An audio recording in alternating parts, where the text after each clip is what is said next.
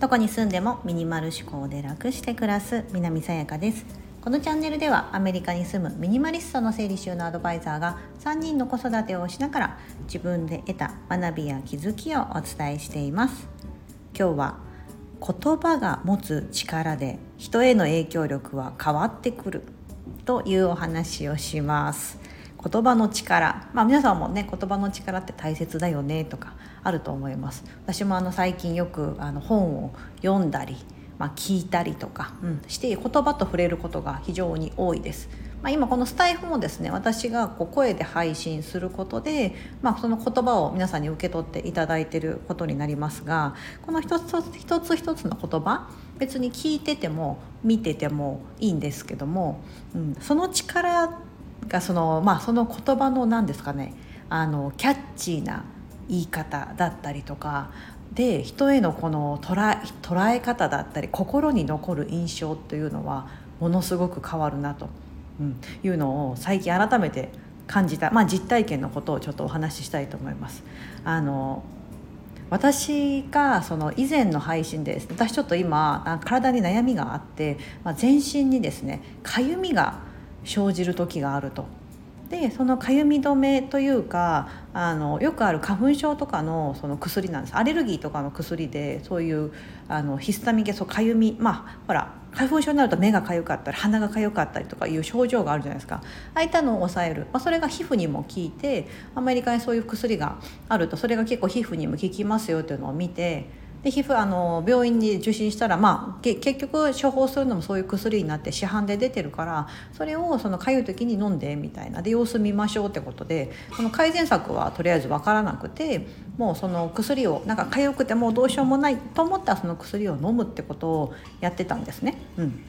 まあ、今もあのやってるんです。ただですね、まあ、その配信をしても誰かこういう症状あったりしますか？とか悩みなんですよねって言った時にですねあのいろんな方がですねあの教えてくれてそのコメント欄で「大丈夫ですか?」ってありますよねってなんかそういうこういう名前の症状かもしれませんねとかでも皆さんが口を揃えて言ってたのが保湿だったんですよやっぱりもう皮膚だから保湿してくださいねって、うん、言われててで1人の方がですね1人のコメントを書いていただいた方が「引くほど保湿してください」って書いてあるんです引くほど。もうなんか自分で塗ってて引くわっていうぐらい保湿してくださいって一言書いてくれてたんですよ引くほ引くほど保湿してくださいと。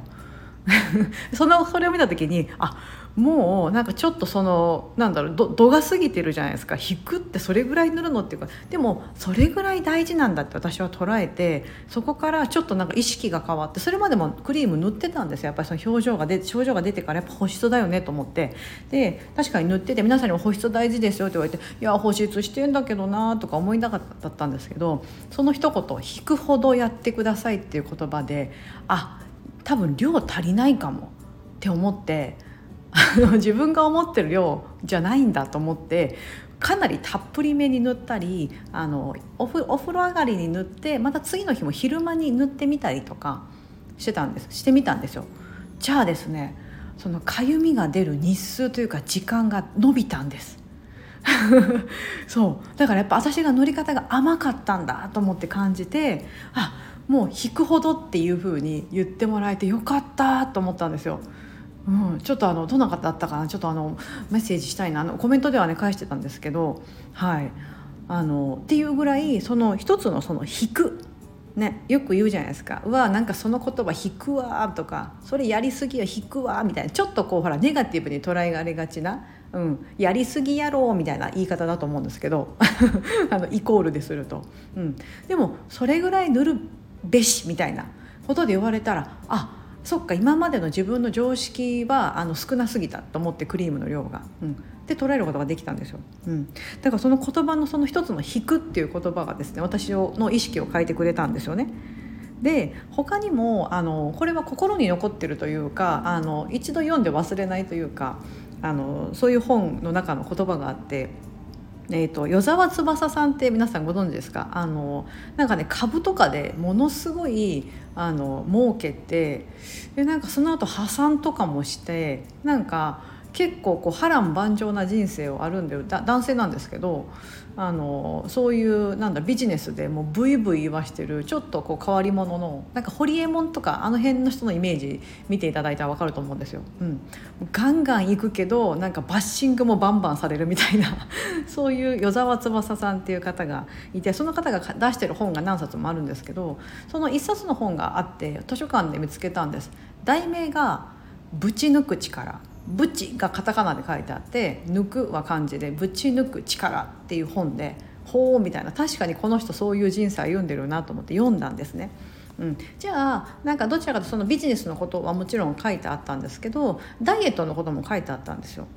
あの方確かそんなに背が高くないけど結構ぽっちゃりしたなんか YouTube かなんか私インターネット見た時に結構ぽっちゃりしてる方だなみたいな。まあそれはお金儲かってるから食べるよねみたいな感じで。そう。なんかであのご本人もそれを自覚してたみたいで、まあ、要はちょっと肥満になってきてしまったと。でその時にあのダイエットをしたと。でそのぶち抜く力のその本のえーと、タイトルが「ぶち抜く力」ってババーンって書いてあってあのそう与沢翼さんが前でこう手をですねこうあか手をこうグッと組んでこうなんだ上から目線でこう見下ろしてるようなでもその彼は痩せてるんですよ太ってないんですであなんか筋肉質な感じでこうちょっとかっこいい感じバーンって感じで表紙で写ってるんですデカデカと。うん、でその中に書かれたのがダイエットのことであ確かになんかこの方痩せたんだと思ってじゃあその自分がどうやって痩せたのかってことを書いてあるんですよね。じゃああのよく言うそのまあ要糖質制限とかああいったのはもちろんですけどあの本人はその短期間で、えーとまあ、成果を出すと。うん。あのなんだろう株株とかも何でもそうだと思うんですけど株とかねそういう投資系もそうみたいですけどもうとにかく集中するんですって。もう今儲けるってなったらもうそれしかやらないみたいな、うん、とかでそのダイエットするって決めたらその仕事をもう最低限のことだけにしてあとのやつはもう全部捨ててダイエットに集中したみたいなんです。でこの期間多分23ヶ月とかで期間を決めてであのもう何キロ痩せる体脂肪は何パーするって自分の目標を決めてとことんそこに集中したと。うん、書かれててその中の一つの言葉がねこれそれが言葉の力なんですけどあの書いてたのがあの「食べずに鬼動く」って書いて書いてあったんですよね。もう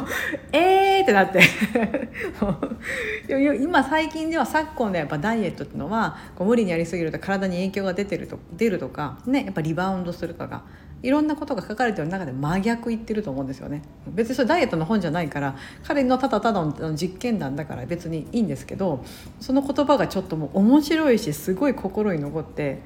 食べずに鬼動く。鬼はあれですよ。あのまさにあの鬼の鬼ですけど。だからもうそれは当たり前なんですけど人間の体的に痩せたいと思ったらあの食べるのを極力制限してでとにかく動くと、うん、運動量を増やすってことですよね。でしたら痩せるよって書いてあって 短期間で成果出るよって書いてあって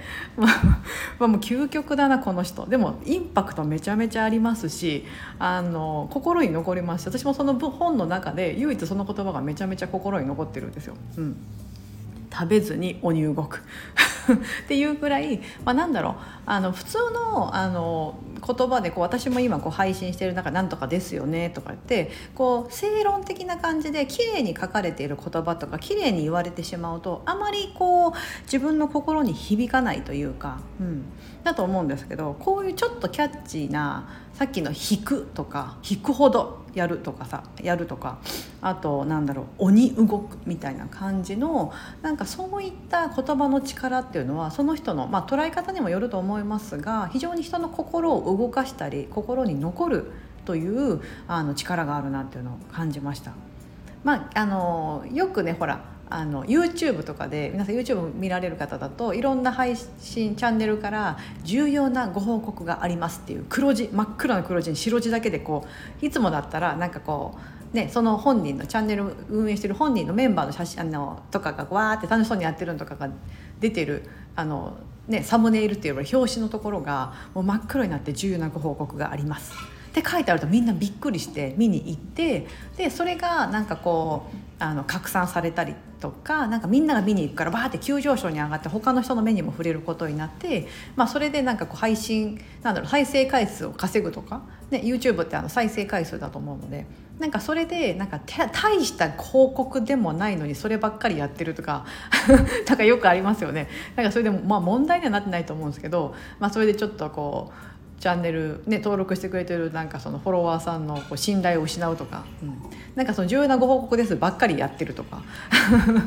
またかよみたいな。どうせ重要じゃないんだろうみたいな。あの狼少年みたいなね感じにこう囚われちゃったりとか、うん、あれはちょっと悪い例ですけどでも本当に重要なご報告ですって言って見に行ったらめっちゃ重要な報告だったりしたらああってなりますよね。うん、だからその言葉、うん、あれはちょっと綺麗ですけど重要なご報告がありますみたいな。うん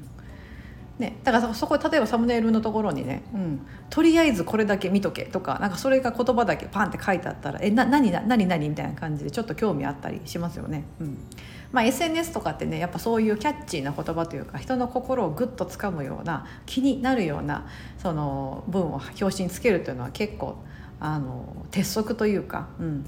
いうふうになっていますが、まあ、そういうふうにこう言葉の持つ力で人への影響力は変わってくるということを改めて感じたとともに私の皮膚がだいぶ改善してきておりますということをここで改めてご報告したいと思いますまだ完全に治ってなくてやっぱりあの3日？前まででも2日とか1日に1回飲んでたのがこの間3日に1回でよかったんですよね。そうという形でちょっと引くほど今保湿してるとこですのでまたご報告したいと思います。はいここまでお聴きいただき本当にありがとうございます。素敵な一日をお過ごしください。